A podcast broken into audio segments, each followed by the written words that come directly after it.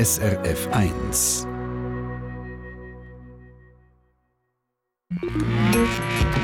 SRF 1 Ratgeber Tier Biene, die ist auch im Winter aktiv, das schon mal als erstes, einfach anders als im Sommer, sagt der Tobias Keller. Er ist Imker aus dem Aargau. Bienen gehen in eine sogenannte Wintertraube.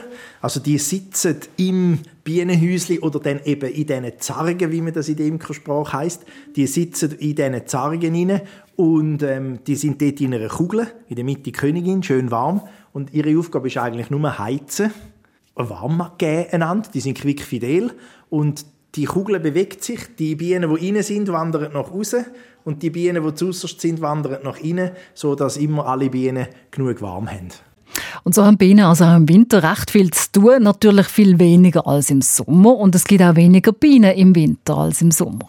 Also das Bienenvolk im Sommer bis zu 50.000 Bienen, also die, die Zargen, oder, die, die Brummen, die explodieren schier.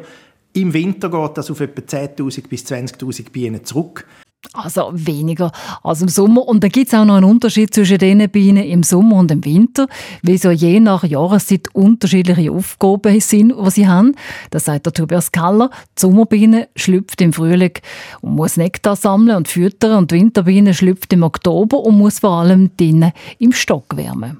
Ja, die Winterbienen sind die, die am längsten leben und das sieht man dann auch, wenn die Bienen wieder rauskommen, wenn es ein bisschen wärmer wird. Die haben dann zum Teil so ganz hörlich abgeschliffen und so, wie sie so lange so in dieser Winterkugel inne sind. Aber auch für sie heisst es dann, wenn sie rauskommen aus dem Bienenstock, dann geht es ans Sammeln und es ist ein Irrglaube, dass Bienen einfach warten, bis es Frühling wird. Kalenderzahlen sagen in einem Bienenvolk nämlich nichts. Ja, am 21. März ist ein kalendarischer Frühlingsanfang. Für mich als Imker hat der eigentlich nie eine Rolle gespielt. Was ich sehr wichtig finde, ist, es gibt einen phänologischen Kalender und der äh, beruht eigentlich darauf, wann blüht welche Pflanze. Und da kann man zum Beispiel sagen, Vorfrühling ist dann, wenn der Hassel blüht, die erste Krokus blüht, die Winterling blüht. Und das ist eben nicht an ein Datum gebunden, sondern das ist wetterabhängig und das kann einmal ein bisschen später und einmal ein bisschen früher sein. Und darum ist es wichtig, dass man als Imker auch weiss, wann blüht ungefähr welche Pflanze, weil die Blust der Pflanze und der Flug der Bienen, das ist ungefähr linear, weil die Pflanze blüht nicht, wenn es zu kalt ist und die Bienen fliegen nicht, wenn es zu kalt ist. Aber sobald es 12 Grad übersteigt, fangen gewisse Pflanzen an zu blühen und wenn es mehr als 12 Grad ist, dann können die Bienen auf ihre ersten Flüge gehen.